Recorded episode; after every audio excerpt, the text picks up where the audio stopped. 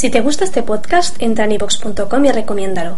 Así le ayudarás a que gane visibilidad en la mayor biblioteca de audio a la carta en castellano, donde además encontrarás centenares de programas de radio, monólogos, audiolibros, conferencias y otros muchos audios de diferentes temáticas.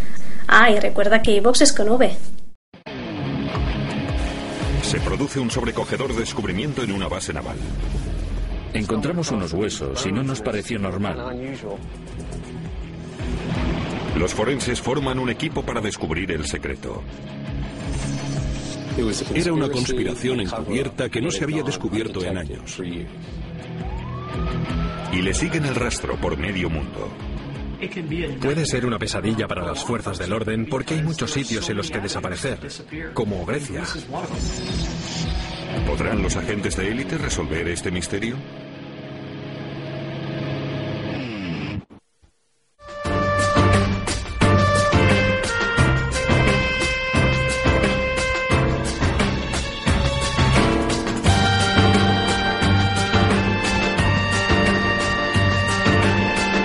Crímenes imperfectos. El asesinato de Ricky Wiltraut.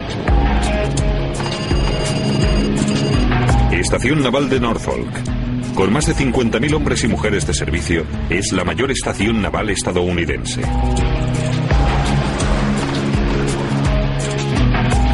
Siete de la mañana. La comisaría de policía de la base recibe una llamada de emergencia que rompe la rutina. Bien, 10-4. Johnson, Walker, venid conmigo. Y Harrison. Tenemos un K-10.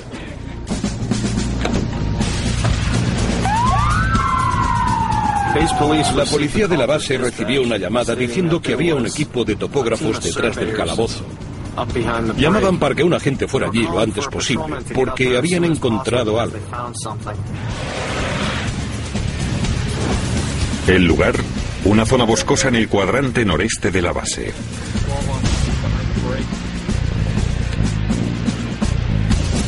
Los topógrafos informan a la gente al mando. Tomábamos medidas para una carretera nueva que hay que construir y encontramos unos huesos por aquí y no nos pareció normal. ¿Estos son los únicos huesos que han encontrado o hay más? Hemos ido por allí y hemos encontrado unas costillas. Y yo he encontrado una mandíbula con algunos dientes, así que enseguida hemos visto que eran restos humanos. El descubrimiento pone en alerta a la policía de la base. La Marina se enfrenta a una brecha en la seguridad. Esto es una base militar, una base de los Estados Unidos. Es una base muy protegida, la seguridad es muy estricta. Lo que más nos preocupa es si era uno de los nuestros, si era alguien de la base. Solamente se puede hacer una cosa. La policía de la base llama a la oficina del Servicio de Investigación Criminal de la Marina, el NCIS.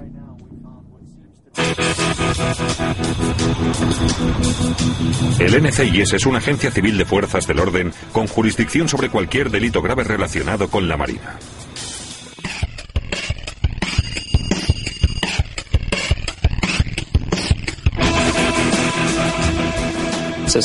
Era algo muy serio porque teníamos una muerte sin explicar en la mayor base naval del mundo.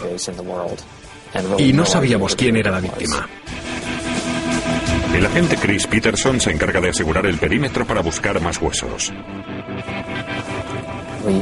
Teníamos que encontrar más restos y con lo que descubriésemos, identificar a la víctima e intentar averiguar qué pasó. Pero se enfrenta a un gran reto. Estábamos en un bosque muy cerrado con mucha maleza y eso lo dificultaba mucho.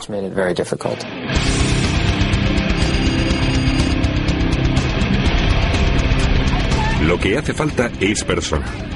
El NCIS solicita la ayuda de una sección de marines de la base. Tenemos casi todos los recursos del Departamento de Marina para un caso como este. Y al final resulta que lo que hace falta es un montón de gente que inspeccione el terreno a pie, codo con codo. Despliegan un esqueleto de muestra para ayudar a los hombres a identificar los huesos humanos.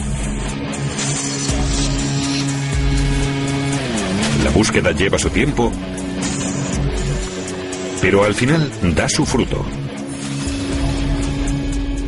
Encontramos huesos esparcidos, muchos huesos pequeños, como de la mano, unas cuantas costillas. Estaban un poco esparcidos, en unos 10 metros cuadrados, lo que indicaba que era debido a la acción de animales post-mortem. Entonces, el equipo de búsqueda hace un descubrimiento que convierte el caso en prioritario. Un hueso de la parte superior del brazo tiene un agujero anormal. Estábamos seguros de que era un agujero de bala, y eso significaba que se trataba de un homicidio. Con un posible asesinato entre manos, el NCIS espera que los huesos les digan quién es la víctima y qué sucedió. Envía los restos al médico forense del Estado. La doctora Leah Bush no tiene mucho con lo que trabajar. Con los huesos que teníamos aquí era difícil determinar la edad, el sexo y la raza, y al principio no pudimos dar demasiada información. Pero puede determinar cuándo murió. Esos huesos llevaban allí más de dos años, pero no más de diez. Además del agujero de bala de la espalda, la doctora Bush también descubre unas marcas sospechosas en una vértebra. Esta es la segunda vértebra cervical, que es el segundo hueso de la columna vertebral. Está a esta altura, justo en la base del cráneo. Vimos que aquí había unos cortes lineales que parecían hechos con un objeto, como un cuchillo que hubiera cortado el hueso. Esto sugiere algo escalofriante. Alguien había usado un aparato que cierra para decapitar a la víctima. La forense comunica lo que ha descubierto al NCIS. Ahora los agentes están aún más convencidos de que se trata de un homicidio. Con sus conocimientos del lugar del crimen, el agente Peterson empieza a desarrollar una teoría. Tenemos un cadáver esparcido en el bosque, con un agujero de bala. Tenemos pruebas de que la víctima tenía un corte en el cuello y nos falta el cráneo. Todo sugiere que se trata de un homicidio y un intento de esconder la identidad de la víctima y retirar pruebas del lugar del crimen. Alguien ha cometido un asesinato, pero hasta que no se identifique a la víctima, el asesino seguirá suelto.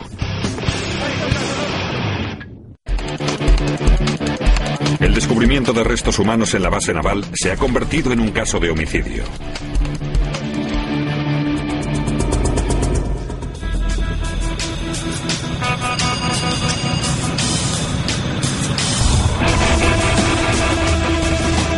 El agente especial Bill Heath, especialista en homicidios, se une a la investigación.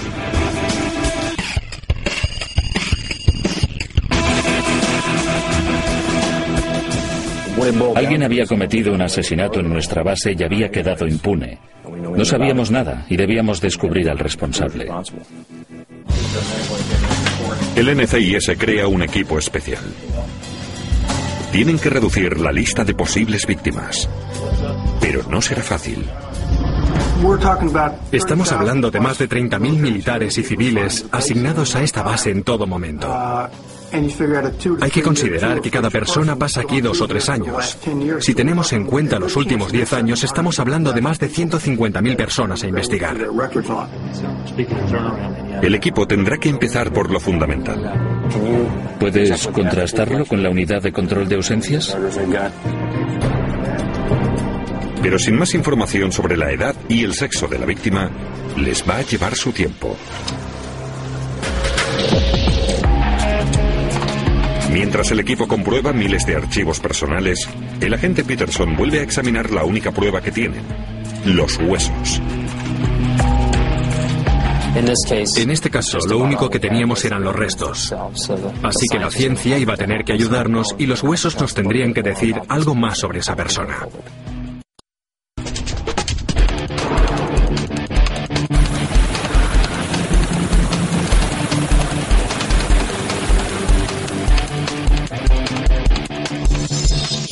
El agente Peterson llama al antropólogo forense del Instituto Smithsonian, el doctor Douglas Jubelacker.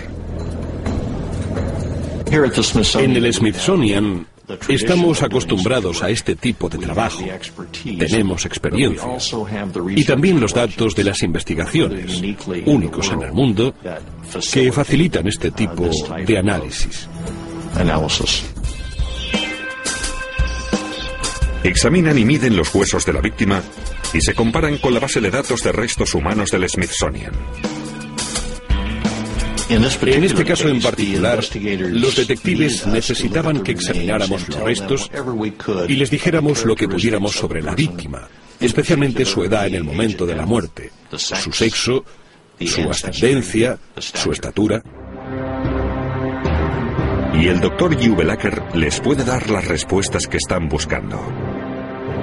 Nuestro análisis de los restos sugería que la víctima seguramente era un varón de aproximadamente un metro setenta y ocho de altura, de entre 25 y 50 años de edad cuando murió, y seguramente de ascendencia europea. Jubelacker comunica sus hallazgos al equipo del NCIS que con esta nueva información emite un comunicado público. Los restos se encontraron el martes por la mañana en una zona boscosa de la base naval de Norfolk. Según la Marina, la víctima era un varón de cerca de metro 78 de altura y de entre 25 y 50 años. Hasta ahora no hay pistas sobre la identidad de la víctima. Cuando se conoce una historia como esta y llega a los medios, puede llegar a gente que de otra manera no lo habría sabido jamás. Genera la posibilidad de que te lleguen pistas que necesitas a estas alturas de la investigación. Al día siguiente, los agentes del NCIS reciben la llamada de una mujer de Norfolk cuyo hijo ha desaparecido. Su madre nos dijo que había salido de fiesta con unos amigos y no le habían visto desde entonces. El desaparecido es un varón civil de 30 años llamado Ricky Wiltraud, que se había criado en la zona. Cuando desapareció, Wiltraud trabajaba en la base de la Marina. Su madre había oído varias historias. Una era que ese tipo se había marchado con su novia y estaba viviendo en otra parte de la ciudad de Norfolk y que no volvía a casa porque no quería. Ella no se lo creía. Pensaba que su hijo volvería, que debería haber regresado a casa esa noche. ¿Se trata de una madre separada de su hijo? ¿O es posible que Wiltraud sea la víctima encontrada en la base? Quisimos hacer la prueba del ADN a los huesos que tenían señales de lesiones o relacionarlos con nuestra víctima. Necesitábamos hablar con la señora Wiltraut y conseguir una muestra de ADN, porque su ADN nos podría ayudar a identificar los restos. La señora Wiltraut accede a colaborar. Se envía una muestra de sangre y algunos huesos de la víctima a uno de los laboratorios de ADN más avanzados del país, el Instituto Patológico de las Fuerzas Armadas. El objetivo principal del laboratorio de ADN de las Fuerzas Armadas es identificar miembros de las fuerzas desaparecidos en combate. Las armas de destrucción que se utilizan actualmente tienden a destrozar el cuerpo y a desintegrar las partes identificables de la víctima. Así que este laboratorio se creó en base a la única prueba que se podía utilizar para identificar esos restos, es decir, el ADN. Antaño, a los soldados sin identificar muertos en combate se les enterraba sin nombre y se les rendía homenaje en la tumba del soldado desconocido. Lo bueno de los avances científicos actuales es que ya no habrá ningún soldado desconocido. Los métodos que utilizamos para identificar a miembros de las fuerzas nos permitirán identificar siempre a los desaparecidos en combate. El analista del Instituto de Patología, Mike Fasano, analiza el ADN de los huesos encontrados.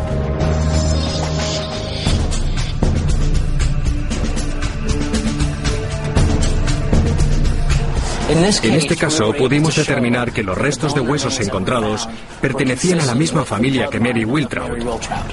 Y eso quería decir que los restos eran los de su hijo.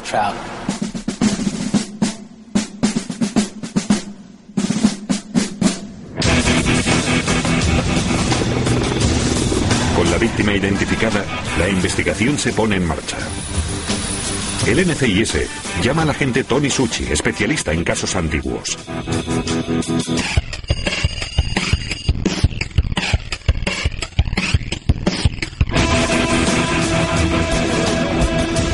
El agente especial Suchi es experto en encontrar testigos y pruebas años después de que se cometiera el crimen.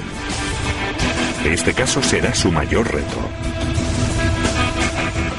En una escala del 1 al 5, que es como calibramos los homicidios antiguos, este caso estaba en el 0, irresoluble.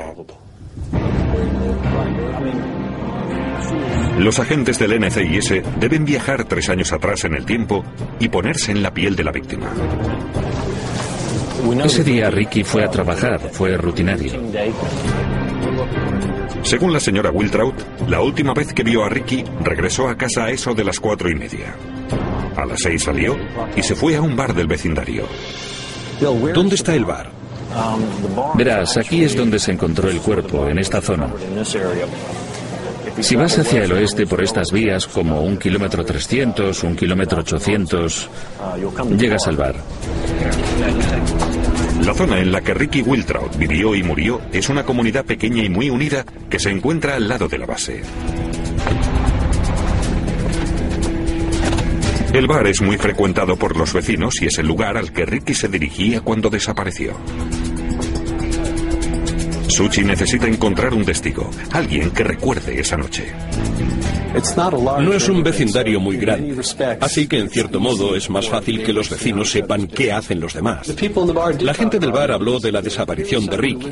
Era alguien que vivía en la zona, que iba al bar con frecuencia y de repente ya no le vieron más.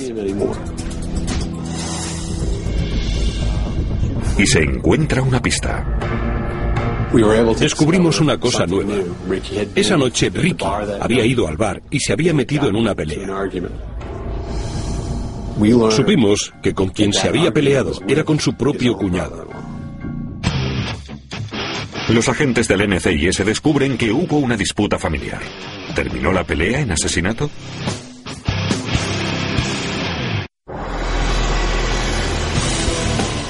Los agentes del NCIS encuentran la primera pista del asesinato de Ricky Wiltraut. Una pelea que tuvo con su cuñado, Bill Morrison. ¿Qué sabes de Morrison? Morrison tiene 36 años y está casado con la hermana de Ricky. Tienen un par de hijos. Parece ser que estaba en la Marina. Cuando los agentes revisan su historial, encuentran algo sospechoso. Lo más interesante es que Morrison cogió un barco y se largó del país solo dos días después de la pelea. Solo dos días. ¿Y ahora dónde está? ¿Lo sabemos? Sí, lo sabemos. Esto es lo mejor. Parece ser que volvemos a tenerle aquí. Está instalado aquí. Los agentes ya tienen a un sospechoso principal.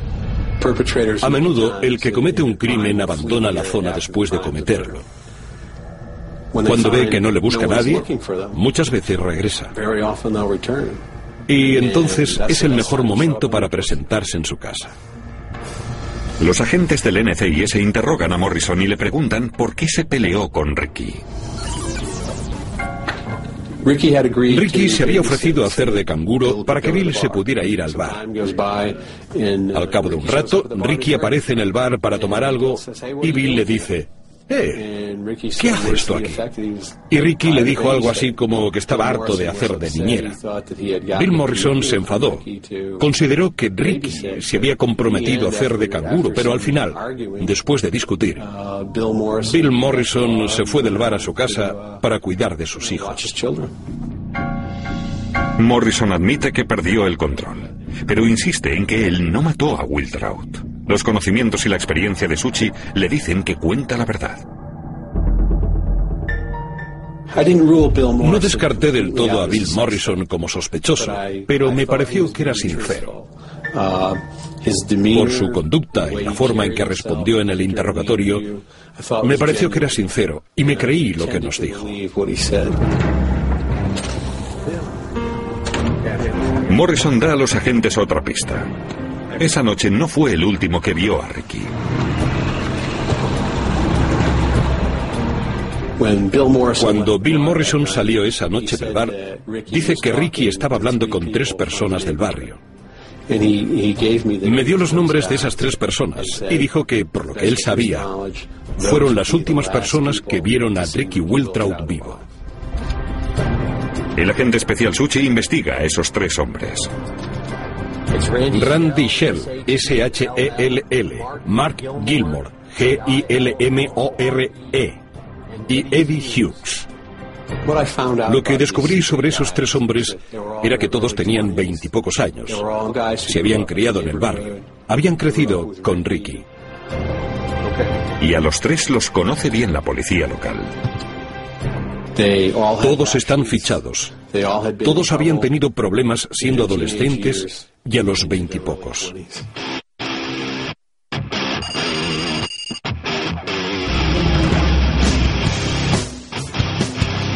El inspector Randy Crank ha trabajado en las calles de Norfolk muchos años. Conoce los antecedentes de esos hombres. ¿Qué hay de Eddie Hughes? Era un delincuente de poca monta. No había cometido ningún delito grave. Eran todo delitos menores. Sé que vive o ha estado viviendo con su madre. Esa es la última dirección que nos dio. ¿Le reconocerías si nos diéramos una vuelta y le viéramos? Por supuesto, le detuve hace unos seis meses. ¿Y qué hay de Randy Shell? ¿Qué puedes decirme? Randy Shell iba siempre con Ed Hughes y el resto de la panda. Se dedicaba más a los robos. Investigamos unos robos de coches. Era un poco más duro, daba golpes más grandes que Ed Hughes. Pero para Crank, el más peligroso de los tres es Marcus Gilmore. Marcus Gilmore es mal bicho. Gilmore era el más duro de todos. Si tuviera que escoger a un líder sería él. Nunca conseguimos demostrar que tenía una banda. Le hemos detenido por drogas, delitos. Una vez le dispararon, pero no le juzgaron. Le temen. ¿Sabes cómo se hicieron amigos Ricky Wiltrout y esos chicos? Tengo entendido que se criaron juntos en el mismo barrio. En el mismo barrio. Así, por lo que tú sabes, Ricky Wiltrout nunca se metió en problemas. Se puede decir que era un buen tipo. Exacto. El inspector tiene que recurrir a sus contactos para descubrir todo lo que pueda sobre Gilmore, Hughes y Shell, y tiene que hacerlo con discreción. Yo estaba convencido de que al menos uno de esos hombres sabía qué había pasado. Lo que queríamos era descubrir todo lo que pudiéramos sobre esos tres hombres antes de hablar con ellos. Durante la noche, el inspector Crank recorre el barrio. Es difícil tener controlados a todos porque hay mucho movimiento. Hay muchos jóvenes que se alistan en la marina, trabajan en los muelles. Y eso les obliga a pasar mucho tiempo fuera de la ciudad, así que es difícil encontrarles.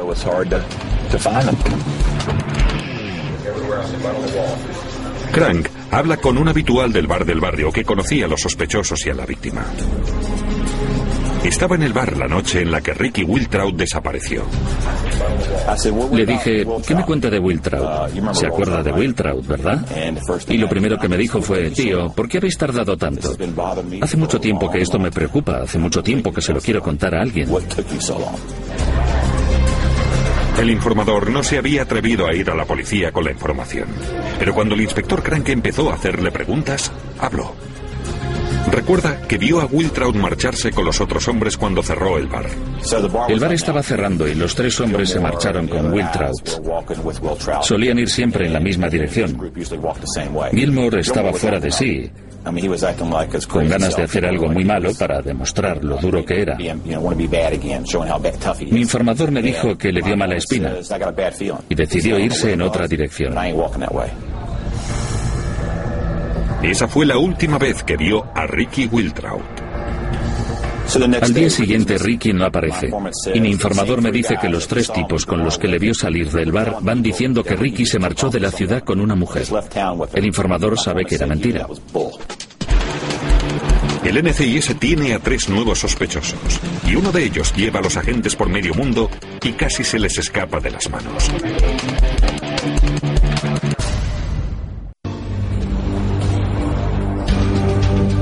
Los agentes del NCIS han descubierto que la víctima estaba con tres hombres del barrio la noche que desapareció.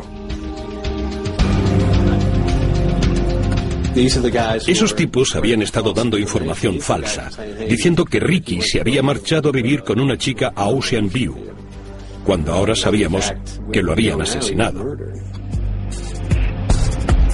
Suchi reúne al equipo para planear una estrategia. Bien, ahora contamos con el factor sorpresa y quiero que siga así. Gilmore, Shell y Hughes no tienen ni idea. Los agentes descubren que el sospechoso número uno, Marcus Gilmore, está en la cárcel por un asunto de drogas. Pero deben acercarse a él con cautela. Si hablamos primero con Gilmore, tengo miedo de que llame a Shell y a Hughes antes de que podamos cogerles. Así que el equipo busca al miembro del grupo que es más probable que coopere con la investigación. Creo que de los tres tenemos más posibilidades con Eddie, porque ya no va con esos tipos, especialmente estando Gilmore en la cárcel. Eddie es un alma perdida que vive intermitentemente con su madre. No parece estar muy centrado. El equipo toma una decisión unánime. Creo que Eddie Hughes hablará y me gustaría hablar primero con él. Me preocupa que le intimiden Shell y Gilmore. Así que vamos a buscar primero a Eddie y vamos a hacerlo ya.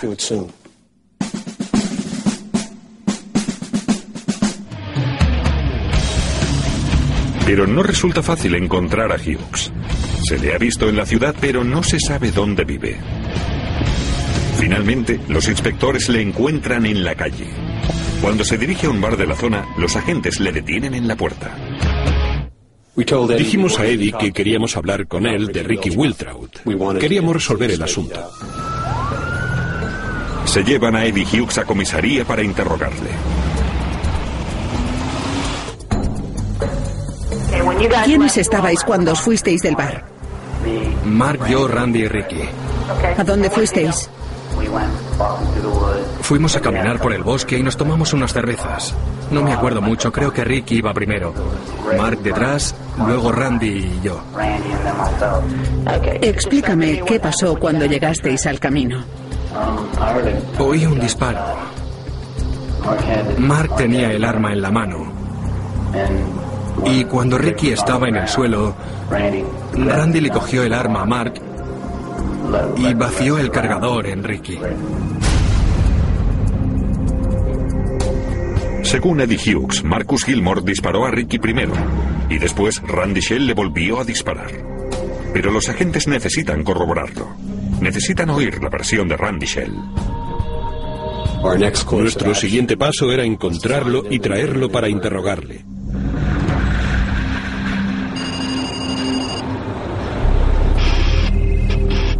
Pero Shell es difícil de encontrar.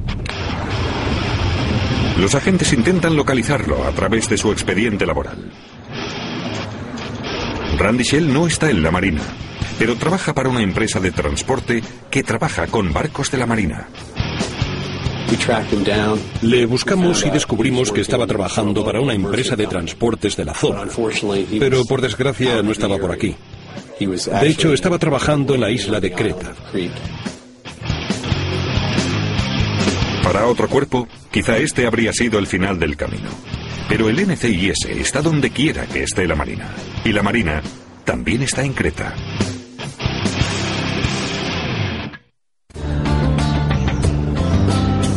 Situada donde se encuentran Europa, Asia y África, esta isla griega es un puerto estratégico para los barcos norteamericanos y el NCIS está presente para proteger sus intereses.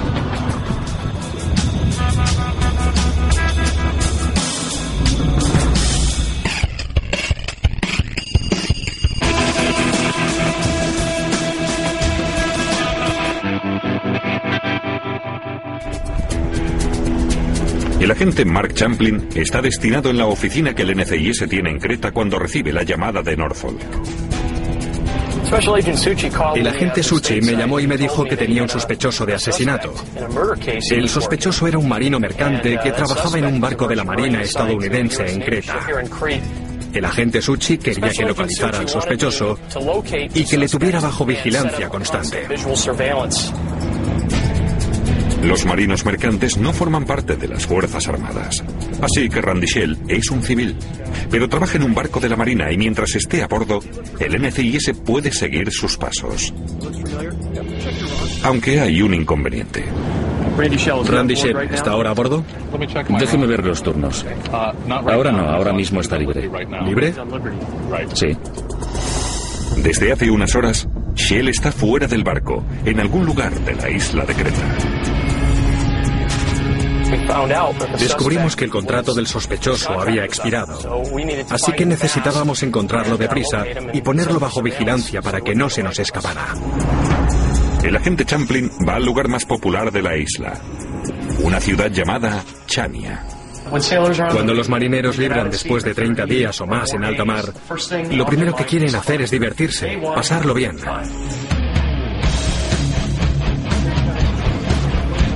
Durante el día, el agente especial Champlin busca a Shell en los bares y los cafés del popular paseo marino. Pero como no tiene éxito, Champlin pide ayuda a las autoridades locales.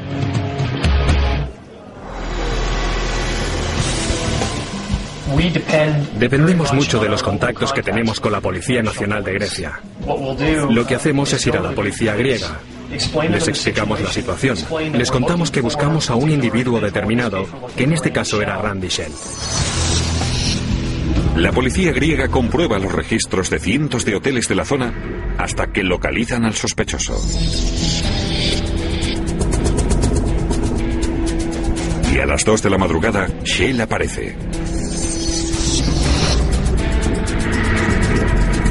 Pero hay un gran problema. El NCIS no tiene jurisdicción para detener o apresar a alguien en suelo extranjero. No lo podemos hacer. Randy Shell era un civil en suelo griego. Si fuera un sospechoso militar sería completamente distinto porque podemos apresarlos en cualquier parte del mundo. Pero a un civil, no. Los agentes del NCIS han llegado hasta aquí. ¿Pero conseguirán encajar las piezas del asesinato de Ricky Wiltraud? ¿O volverán a casa con las manos vacías?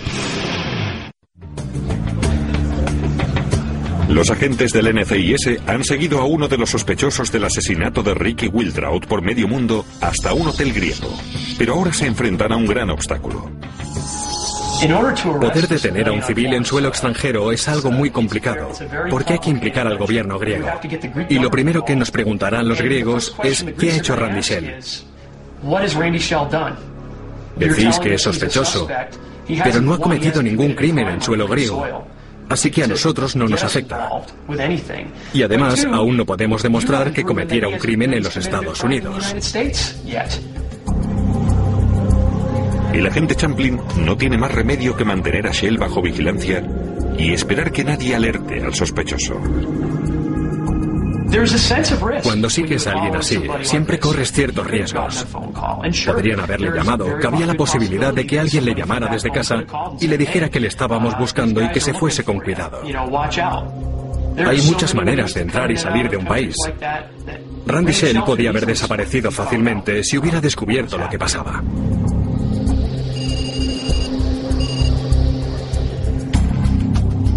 Al NCIS se le está acabando el tiempo. Según los contactos en la zona del agente Champlin, el sujeto ha dicho en el hotel que se marchará en 24 horas.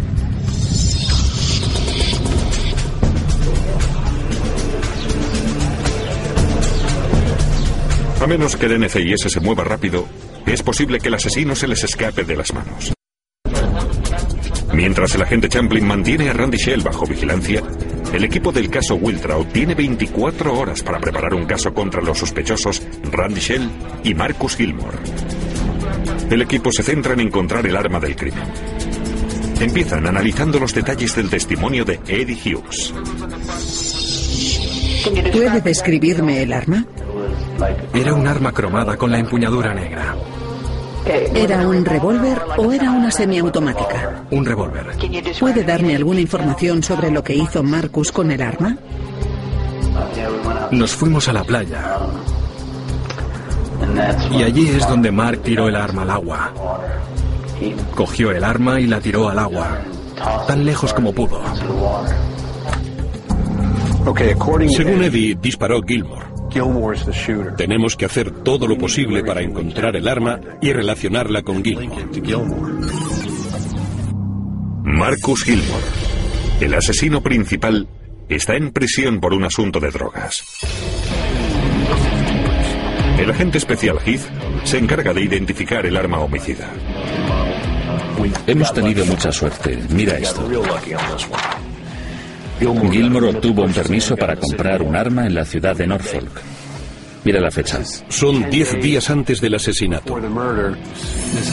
Pero según Hughes, Gilmore arrojó el arma a la bahía. ¿Qué te parece si llamamos a los buzos? Sí, podemos hacerlo. Esa zona donde el mar entra en la bahía es como una lavadora. Cada vez que hay tormenta remueve la arena. Llamaremos a los buzos de la Marina para que vayan lo antes posible. En la base naval de Norfolk hay algunos de los mejores buzos de la Marina del país. Durante todo el día peinan el fondo del mar. 206. Pero no encuentran nada. Los detectives están en un punto muerto. El NCIS sabe que no basta con una simple sospecha para detener a Shell en suelo extranjero. La extradición no es un proceso sencillo. Se necesitaría por lo menos una acusación sólida. Nuestro caso en ese momento no era sólido. Necesitábamos más. El NCIS no tiene pruebas suficientes para detener a Shell en Grecia. Hasta que se les ocurre una nueva estrategia, lo único que pueden hacer es mantenerlo bajo vigilancia. Y eso es un problema, porque Shell está a punto de marcharse. Mientras vigilábamos a Shell, vimos que entraba en una agencia de viajes y nos preocupó. Nos preocupó mucho pensar a dónde podía marcharse. Podía comprar un billete para ir a cualquier parte del mundo. Podía ser que se marchara a Oriente Medio, podía irse a África. ¿Quién sabe dónde podía ir? Champlin espera fuera de la agencia con el agente Suchi al teléfono. Cuando Shell sale, los agentes no pierden el tiempo y descubren qué planes de viaje tiene. Podía haber comprado un billete a cualquier parte del mundo. Y decidió comprar un billete de avión a Norfolk, Virginia, exactamente a donde necesitábamos que fuera. Mientras Shell se dirige al aeropuerto de Chania, el equipo del NCIS de la base naval de Norfolk entra en acción.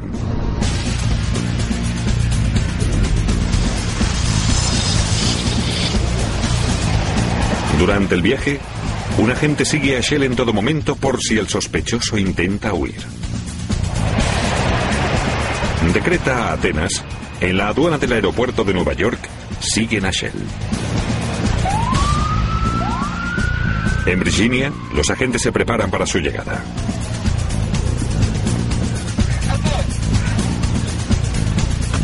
Fue un momento de muchos nervios en la investigación. Ese hombre, Shell, venía de la otra punta del mundo a Norfolk. Y si lo hacíamos todo bien, se abriría la puerta y él saldría del avión.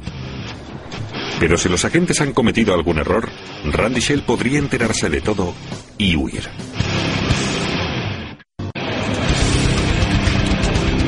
Seis años después del asesinato de Ricky Wiltraut, el NCIS está a punto de resolver el caso. Randy Shell ha regresado a Norfolk, Virginia, y no sabe que los agentes del NCIS le esperan. Cuando Randy Shell salió del avión, le recibimos con una orden de detención por el asesinato de Ricky Wiltraut. Se llevan a Randy Shell para interrogarle. Y para sorpresa de los agentes, está más que dispuesto a hablar. Su historia corrobora todo lo que Eddie Hughes les había contado. Mark disparó a Rick. ¿Dónde? En la nuca. ¿Y qué pasó? Mark miró a Eddie y a nosotros de forma extraña.